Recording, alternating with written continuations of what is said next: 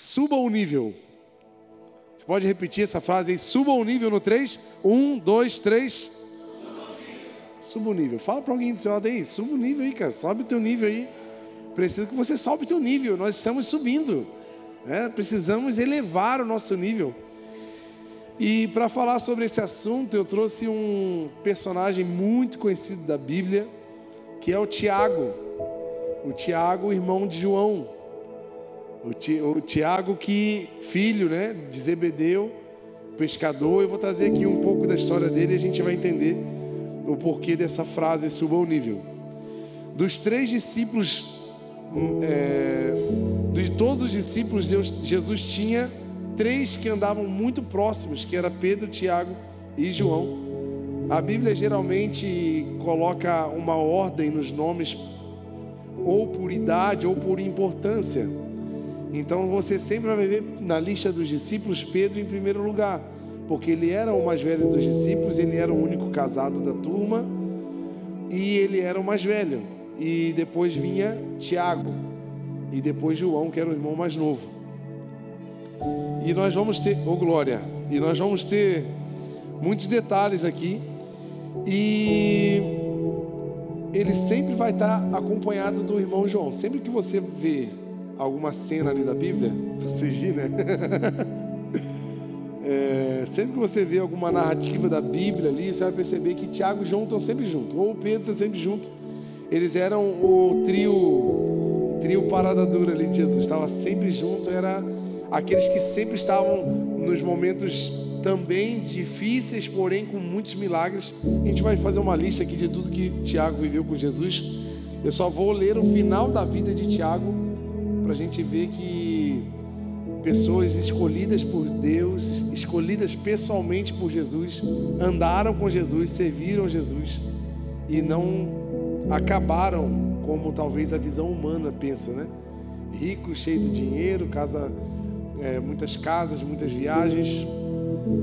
Vamos ver, Atos 12, versículo 1. Olha como acabou a vida de Tiago.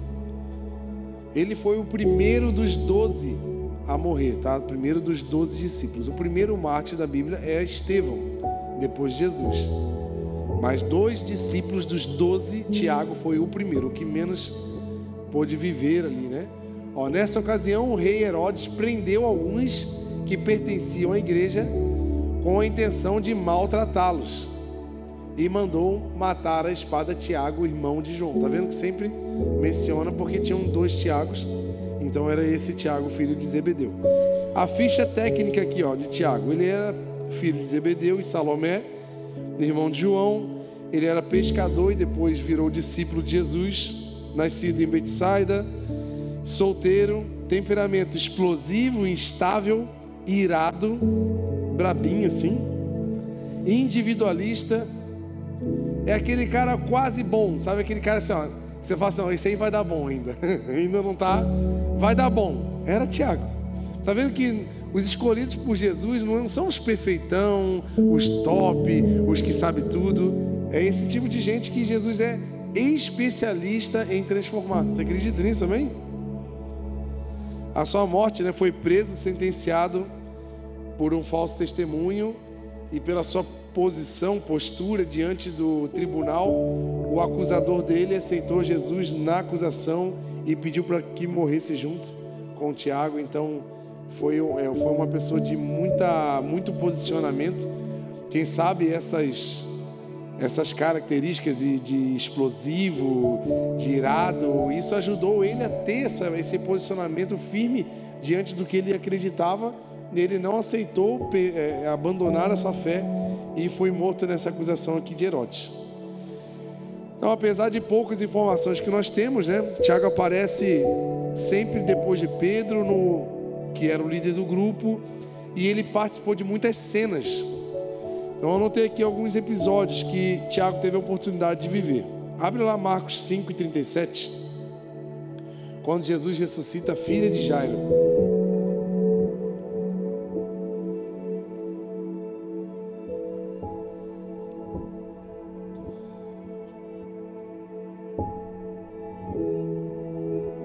Não deixou ninguém segui-lo. senão Pedro, Tiago e João, irmão de Tiago. Quando chegaram à casa do dirigente da sinagoga, Jesus viu um alvoroço, com gente chorando e se lamentando em alta voz. Guarda essa, essa chave aqui, ó. O que, que, que, o povo estava fazendo? Chorando e lamentando, né? Olha como é que o crente ele é fácil de mudar de chave assim.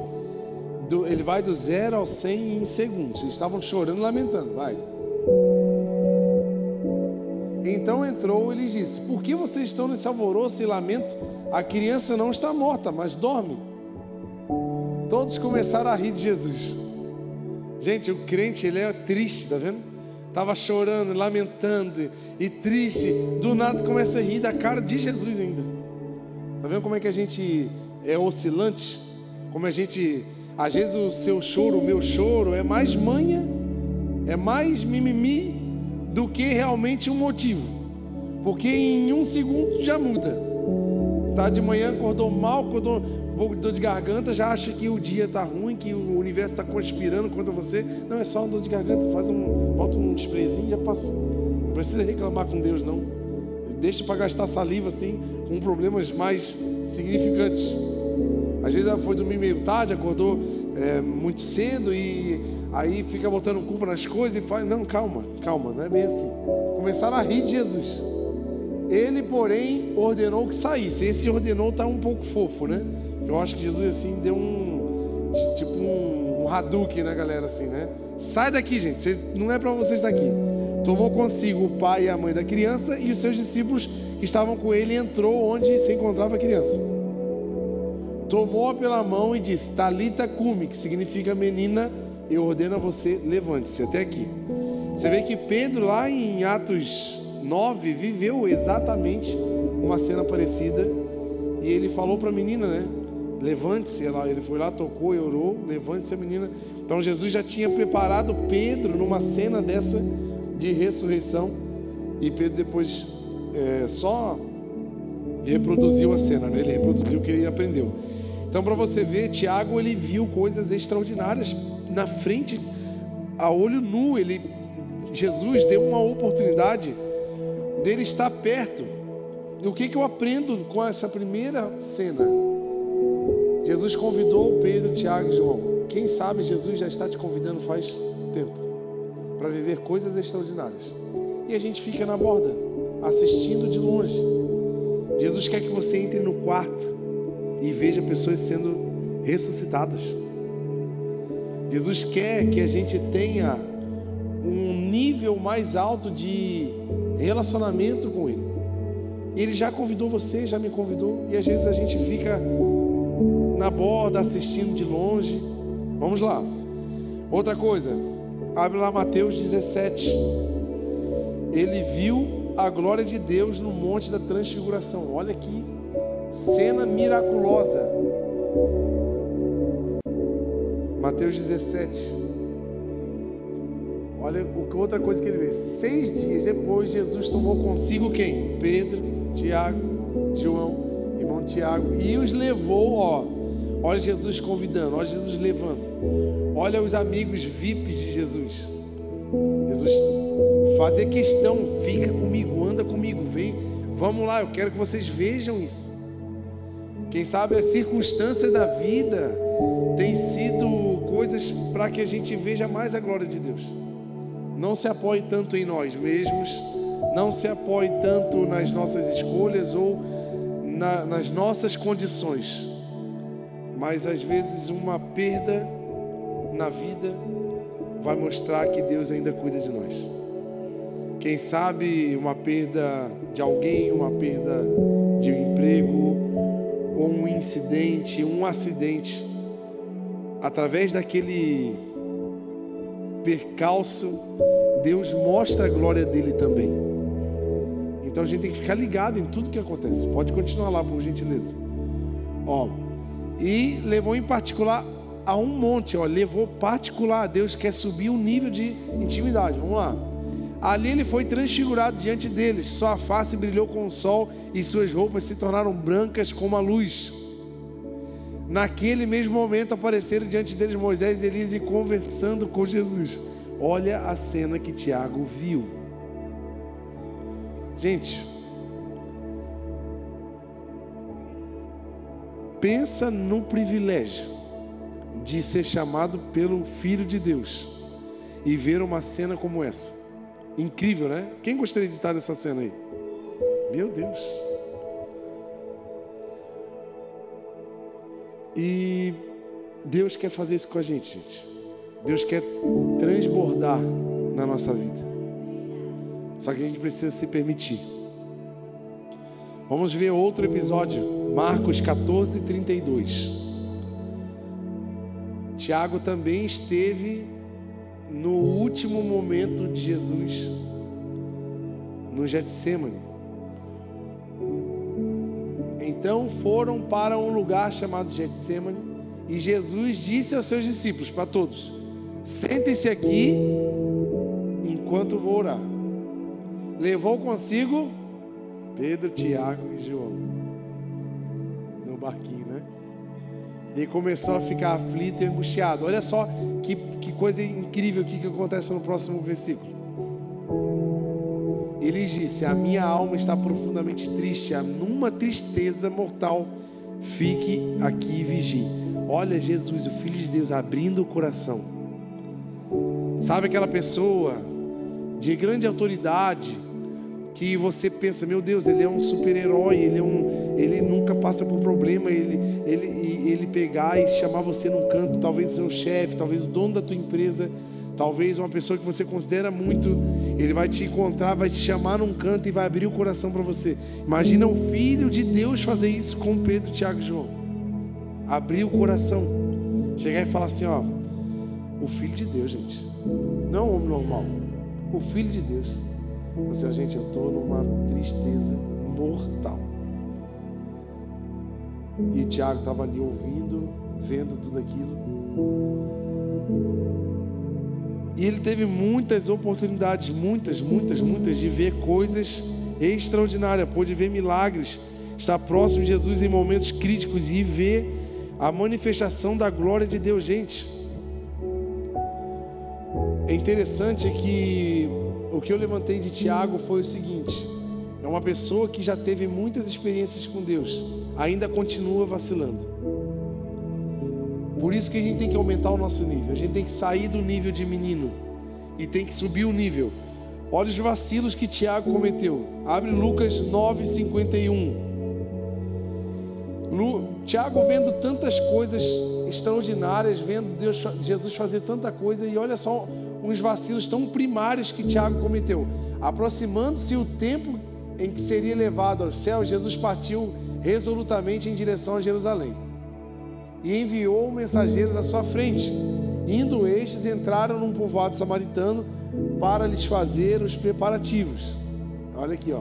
Mas o povo dali não recebeu, porque se notava que ele se dirigia para Jerusalém.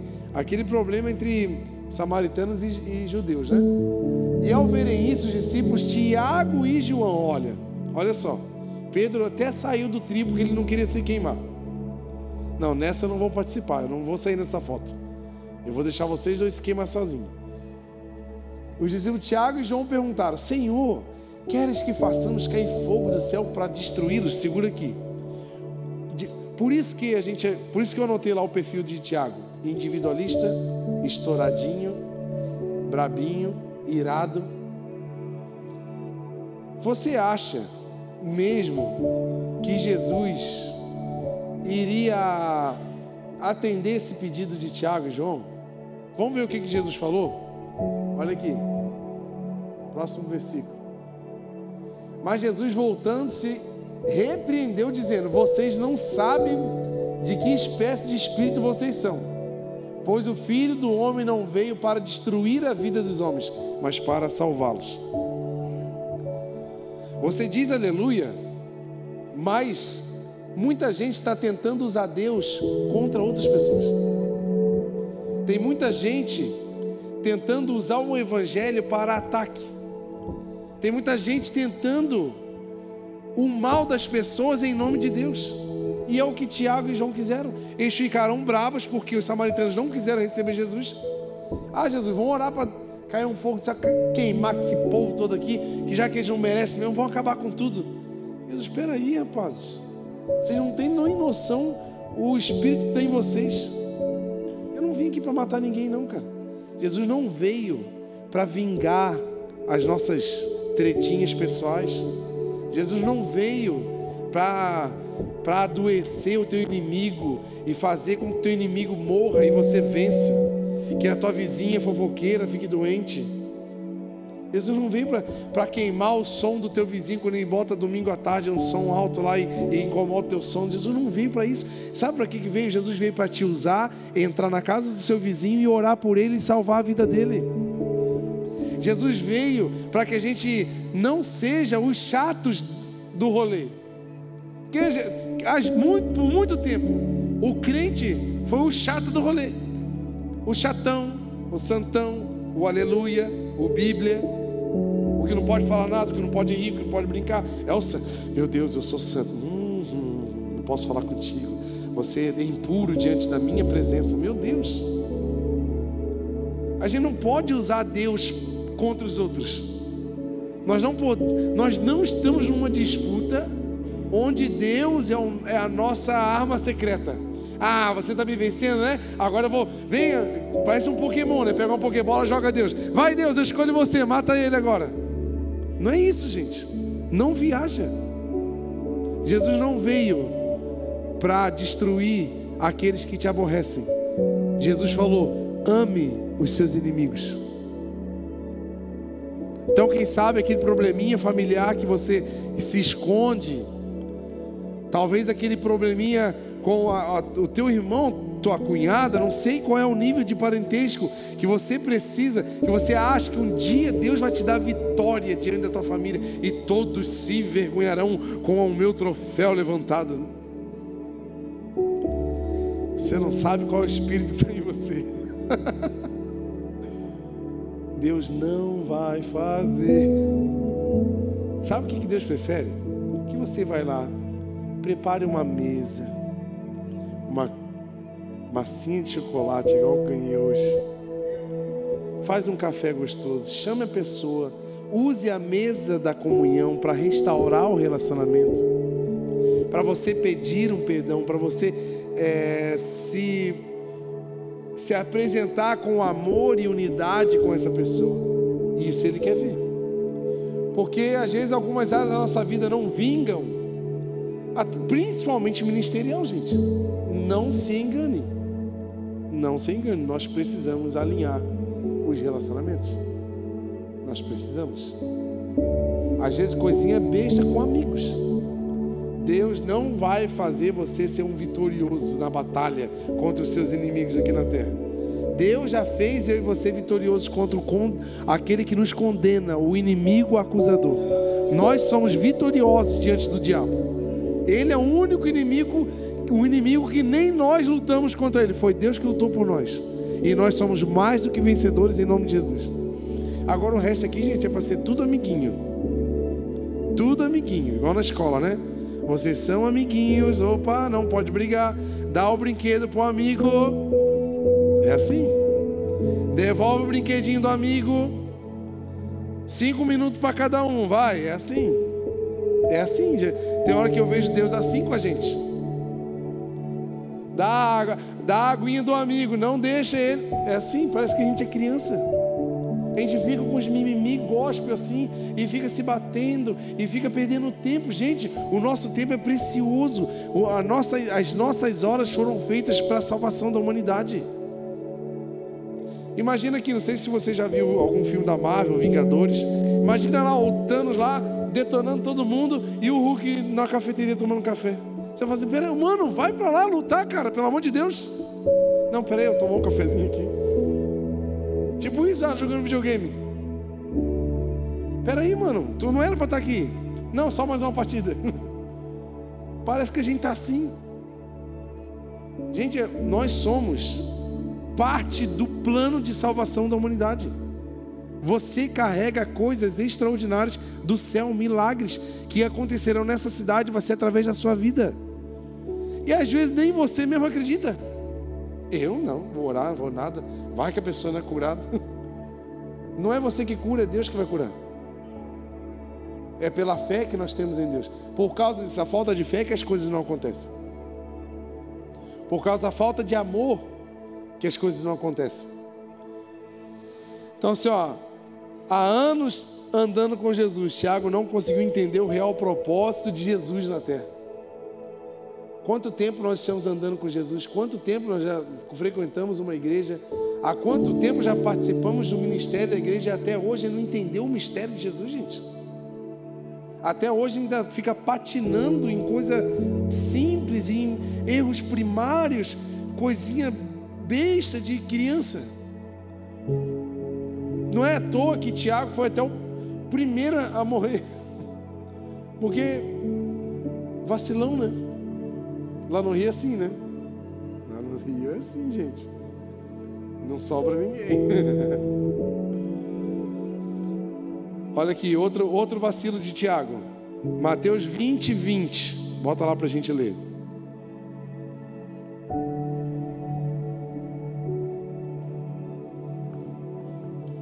Olha o que diz: Então aproximou-se de Jesus a mãe dos filhos de Zebedeu, com seus filhos, prostrando-se, fez-lhe um pedido. Olha a mãe que mima os filhos. Olha aqui, vamos lá. Deixa eu seguir em frente aqui, vamos lá, pode passar. E Jesus perguntou: O que você quer? perguntou ele. Ela respondeu: Declara que no teu reino estes meus dois filhos se assentarão, um à tua direita e outro à tua esquerda. Nossa, que mãe querida, né? Gente, diante de Deus, a gente, a gente, pode até amar o nosso filho, a gente pode até ser fã do nosso filho, a gente pode até achar nosso filho fofo, mas ele é um pecadorzinho igual nós. Ele precisa ter uma vida dele com Deus, ele precisa aprender as coisas, ele precisa amadurecer. Esse aqui é uma mãe que, que fica lambendo o filho e acha que por ele fazer alguma coisa tem que ter alguns privilégios, ó. Ó, Jesus, quando o Senhor for para o seu, declara, faz aí um decreto aí, para que eles assentarão do seu lado. Gente, e o mais interessante é que os dois gostaram da ideia. Vamos lá.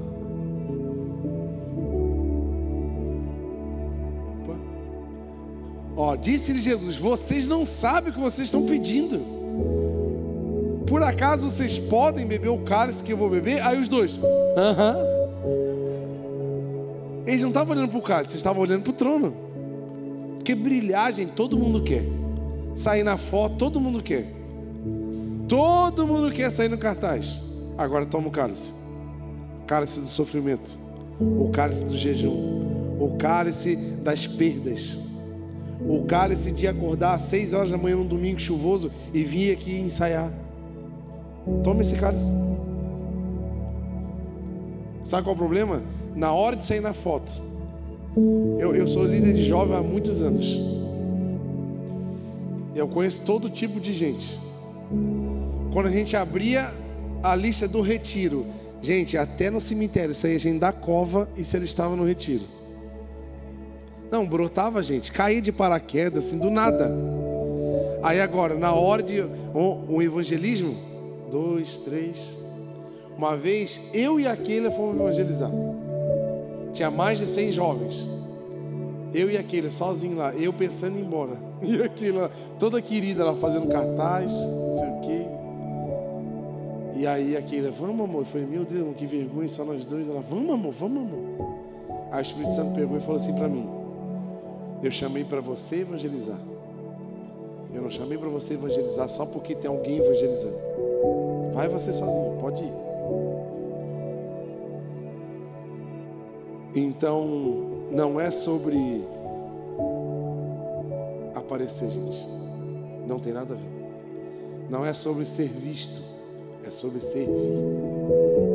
Deus nos convida a ser servos para servir a Deus e às pessoas. E talvez nós não seremos vistos na terra, mas seremos vistos no céu. Quando servimos as pessoas estamos sendo vistos no céu. Porque quando servimos as pessoas, aí estamos servindo ao propósito. Fora disso, estou fora do propósito. Fora do propósito, estou desconectado. É como se um cabo de rede estivesse em mim. Eu estou dentro do propósito, o cabo de rede está ligado. A Wi-Fi está ligada. Estou fora do propósito, como se desligasse o modem. Não tem mais Wi-Fi, está desligado, está fora. Tu está em qualquer plano, no teu, no de alguém, menos do Senhor. Porque o Senhor só tem um plano aqui na terra: que nós amemos uns aos outros. Que eu ame o próximo como a mim mesmo. Que eu ame e ore pelos meus inimigos. Esses são os planos do Senhor para a nossa vida. Não são planos de ser maior, de ser melhor, de brilhar mais, de brigar por um lugar de destaque. Gente, ah, se tem alguém para ser destacado na minha vida, é o nome de Jesus Cristo. Se tem uma bandeira que nós temos que levantar nessa cidade, é uma bandeira com o nome de Jesus no mais alto monte dessa cidade. Não é para ninguém ficar famoso, não é para ninguém ganhar alguma coisa com isso. Ninguém aqui está buscando lucro em nada, todo mundo aqui está perdendo em muita coisa. E muita coisa. Domingo eu estava falando com aquele. Chuva, chuva que Deus mandou. Sábado, domingo, dia inteiro. Eu vindo para a igreja, aí uns carros assim na minha frente, eu fiquei pensando, meu Deus, essas pessoas só podem ser crentes. Porque eles não vão sair um domingo assim de noite para ir a qualquer lugar. Não vão. Mesmo que eu tivesse dinheiro para ir no restaurante mais caro da cidade, eu não ia sair num domingo igual esse domingo para comer fora. Eu comi um pãozinho com manteiga e café, mas eu não ia sair de casa. Tu toma aquele banho quentinho, né? Aí tu sai, eu já boto o pijama no banheiro assim para se vestir dentro do banheiro para ficar bem quentinho. Eu mesmo sou do frio, eu boto já um moletomzão por cima assim. Ah, quem me tira de casa? Ninguém. O cara tem que ser muito crente para sair de casa. São perdas, gente. É sobre perdas, não é sobre ganhos. Jesus falou: aquele que buscar ganhar a sua vida vai perder, mas aquele que perder a sua vida vai ganhar a sua vida. Não é sobre aqui na terra, não, sobre o que está, sobre a glória eterna que há de vir quando Cristo ser revelado na nossa vida. Então a ambição dos dois irmãos trouxe até conflito entre os discípulos. Continua lá o versículo, olha aqui. Disse Jesus: Certamente vocês beberão do meu cálice. Ó, Jesus até falou: ó, Olha, do cálice eu até digo que vocês vão beber mesmo. Porque eu não chamei vocês para ficar num, num, trono de glória. O trono de glória já tem dono, é Deus. Então vocês vão beber o cálice da morte, o cálice da perda. Mas ao assentar-se à minha direita ou à minha esquerda, não cabe a mim conceder esses lugares pertencem àqueles para quem foram preparados pelo meu Pai. Aqui tem uma, um conceito muito lindo de honra. Jesus era, era o próprio Deus na terra. E ele era o Filho de Deus aqui para nós. Ele poderia assim, tá bom, vou botar tudo na lista de espera aqui e depois eu converso com meu pai. Né? Sabe aquela hora que a gente dá uma carteirada assim, a gente quer usar a nossa autoridade? Não, pode deixar aqui que eu vou dar um jeitinho por você, tá bom, Tiago? Valeu, João. É isso aí, é nós, hein? Deixa comigo aí, deixa essa eu resolvo. Não, gente, o que não é para a gente fazer, a gente não tem que botar a mão. Existe uma autoridade maior sobre nós. O próprio Jesus falou aí, sobre esse negócio de sentar aí, ó, eu não vou falar nada, porque é com o meu pai. O que meu pai definir, estará definido. Eu não me meto. Estão entendendo, gente? Então dê autoridade a Deus sobre a sua vida. Tem coisa que é Deus que tem que dizer para nós fazer. Muitas das vezes nós viemos com os planos prontos, só pede para Deus abençoar. Quantas vezes a gente já, já fez isso? Ó oh, Deus, comprei o carro, agora o Senhor me abençoa para pagar o carnê. Aí Deus vai, hã? Sabe por quê, gente? A gente tem coragem de financiar um carro. Sei lá, meu. Gente, eu não quero me meter na sua vida, não, fica tranquilo, tá? Estou falando de mim. A gente tem coragem de pagar lá mil reais de prestação por mês. 36 vezes.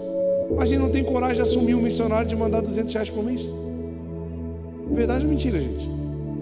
A gente não tem coragem de assumir uma parte da igreja. Ah, vou, ah, eu vou ajudar é, com tal. Não, mas na hora de comprar algum bem para nós, sem perguntar para Deus, a gente compra. Aí na hora que aperta, Deus, ah, eu comprei um negócio aí.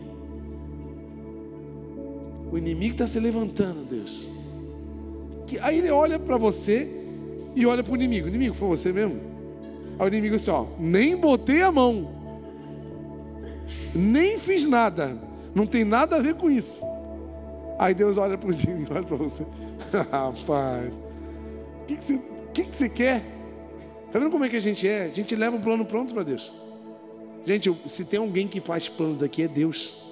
A gente só segue. Pede para Ele, Deus, o que o Senhor quer da minha vida? Qual é, qual é a vida que o Senhor quer que eu viva? Porque não vivo mais eu, mas Cristo vive em mim. Não, já morreu, já foi. Eu não sou mais, eu não escolho mais por mim. É isso que Deus quer ouvir de nós, gente. Eu tenho certeza, gente, que nós vamos viver coisas extraordinárias se a gente parar de viver. Você acredita nisso ou não? Vamos lá.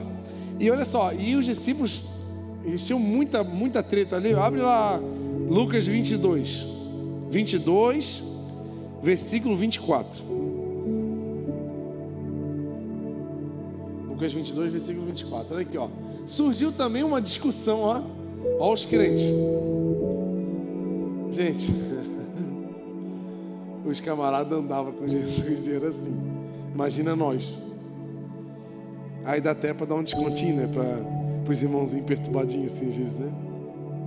Tu ri, né? Os caras andavam com o próprio Deus, gente. E eles eram assim, ó, discussão entre eles acerca de qual deles era considerado o maior. Gente, misericórdia. Que mal que é em mim. Pode passar. Jesus disse: Os reis das nações dominam sobre elas, e os que exercem autoridade sobre elas também são chamados de benfeitores. Mas vocês ser, não serão assim. Ao contrário, ó, olha a conta do, do reino de Deus. Nós somos invertidos, gente. Nossa, o nosso fluxo não é o do mundo, o nosso fluxo é do céu. Eu estou andando para outra, outra direção. A minha atitude é outra. A minha resposta sobre algumas situações da vida são outras. As minhas atitudes diante de um problema são outras. Eu já contei o dia que bateram no nosso carro na serra? Já, né? Então tá bom. Vou contar hoje não. Outro dia eu conto. Não, aí outro dia eu conto com. Eu vou, vou arrumar outras histórias. Tem que lembrar, tem que escrever assim para lembrar todas as histórias que aconteceu comigo. Só que as nossas atitudes precisam ser outras. Porque os céus têm expectativas sobre a minha e a sua vida. Porque nós fomos criados lá e enviados para ter nós já já viemos com missões. Olha ali. Mas vocês não são, ao contrário, o maior entre vocês deverá ser como o mais jovem, e aquele que governa como o que serve. Gente, nós não podemos nos sentir maior do que ninguém. A humildade, ela abre portas. Quem aqui está na teologia? Gente, pastor Bartolomeu, dá vontade de levar para casa. Dá vontade de levar ele assim, ó, botar ele no sofá de casa assim e ficar olhando para ele. Aquele homem, a respiração dele ensina a gente. Até o respirar dele é humilde tudo que ele vai. Parece assim, ó, não sei, ele deve viver em outra dimensão, né? Que ele controla um tempo, ele, ele deve pensar meia hora para falar. E todas as palavras dele são sábias, são com mansidão, essa é a palavra. Sabe quem é manso? É o cara que é humilde, é o cara que é sábio. O cara que é sábio é aquele que anda com Deus. Então a gente não pode se, se achar. Esse é o nosso problema. Qualquer coisinha que a gente faz sem querer, já fica. Vou tomar um cálice de Jesus. Vou sentar no trono. Ele vai. A minha mãe falou para eu sentar lá. Eu vou aparecer. Eu vou aparecer na foto. É. Eu vou ficar bem famoso. Se as pessoas tudo, tudo me ver. É muito lindo isso. Lá na sede, no Aleron tem um, uma, um trabalho que é até que nós temos que implantar aqui, irmã Caroline, que é o staff. O que, que é o staff? Quando o Alien é escalado, os músicos e os cantores, eles escalam mais uma pessoa que pode ser qualquer um, o que canta bem, o que canta mais ou menos, o que toca bem, o que toca mais ou menos, o que tem guitarra cara, o que tem um violão é, com barata dentro, assim, baratinho. É, todo mundo, todo mundo entra nessa escala chamada staff. O staff é quem?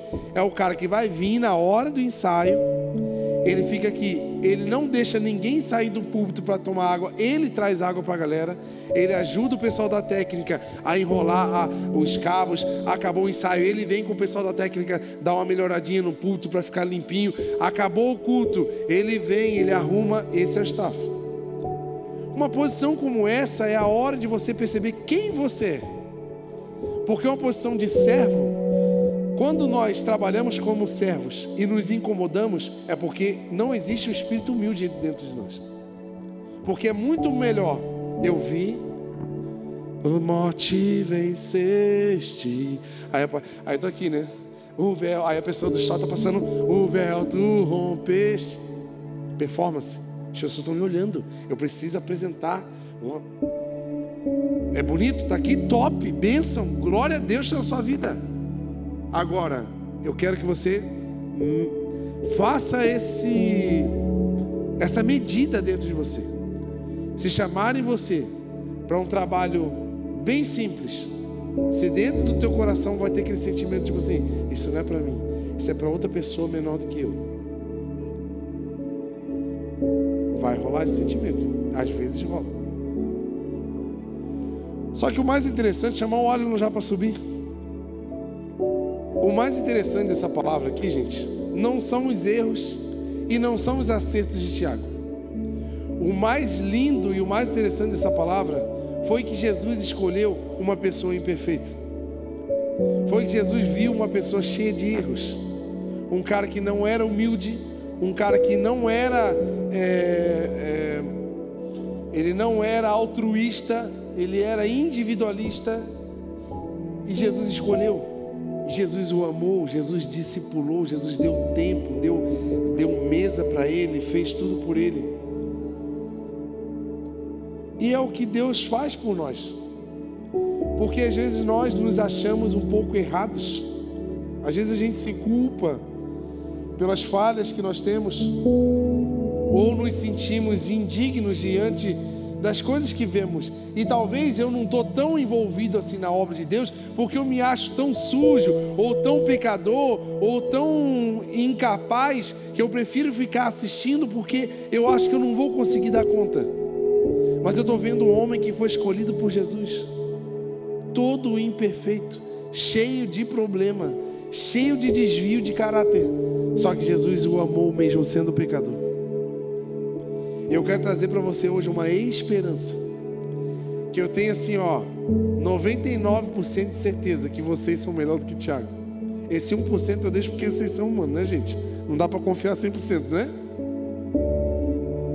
Mas eu, eu tenho certeza que muitos de nós aqui, nós somos imperfeitos. Temos talvez até um histórico não muito confiável. Mas a palavra de, pra, de Deus para nós hoje é que Ele nos ama e quer nos envolver nos propósitos dele, apesar das suas fraquezas, apesar das suas debilidades, porque não para Deus não importa a minha fraqueza, para Deus me importa, para Deus importa a nossa entrega, porque Ele transforma a fraqueza em força. Ele transforma a incapacidade em diploma espiritual. Ele transforma pessoas que não sabem fazer. Sabe por que a matéria-prima de Deus é o nada, gente? A Bíblia diz que do nada ele criou. Com a palavra, o universo e as estrelas surgiram. Então, quem dirá nós aqui? Você acha que Deus não tem um propósito lindo na tua vida? Você acha que Deus não poderia estar te usando já? Ah, mas eu não sou capaz. Ah, mas eu sou pecador. Não importa isso, importa eu e você ouvir o chamado e seguir.